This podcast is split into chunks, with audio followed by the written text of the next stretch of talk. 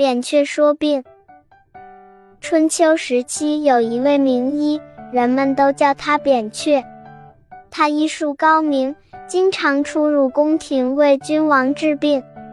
有一天，扁鹊巡诊去见蔡桓公，礼毕，他侍立于桓公身旁，细心观察其面容，然后说道：“我发现君王的皮肤有病，您应及时治疗，以防病情加重。”桓公不以为然地说：“我一点病也没有。”用不着什么治疗。扁鹊走后，桓公不高兴地说：“医生总爱在没有病的人身上显能，以便把别人健康的身体说成是被医治好的。我不信这一套。”十天以后，扁鹊第二次去见桓公，他查看了桓公的脸色之后说：“您的病到肌肉里面去了。”如果不治疗，病情还会加重。桓公不信这话。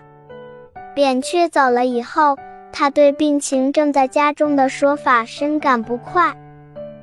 又过了十天，扁鹊第三次去见桓公，他看了看桓公，说道：“您的病已经发展到肠胃里面去了，如果不赶紧医治，病情将会恶化。”桓公仍不相信，他对病情变坏的说法更加反感。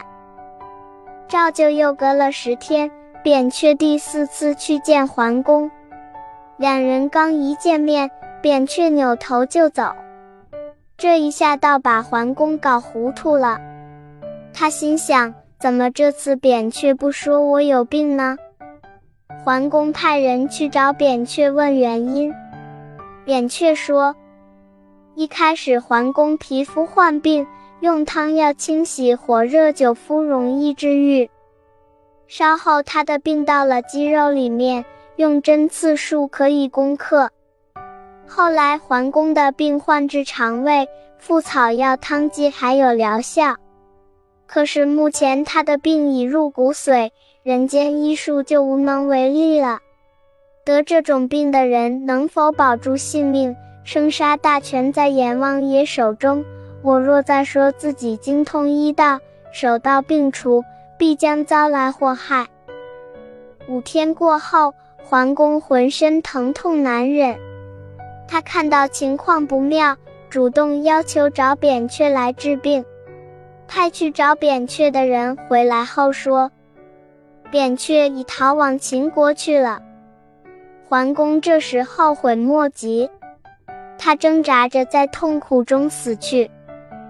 这个故事告诉人们，对于自身的疾病以及社会上的一切坏事，都不能讳疾忌医，而应防微杜渐，正视问题，及早采取措施，予以妥善的解决。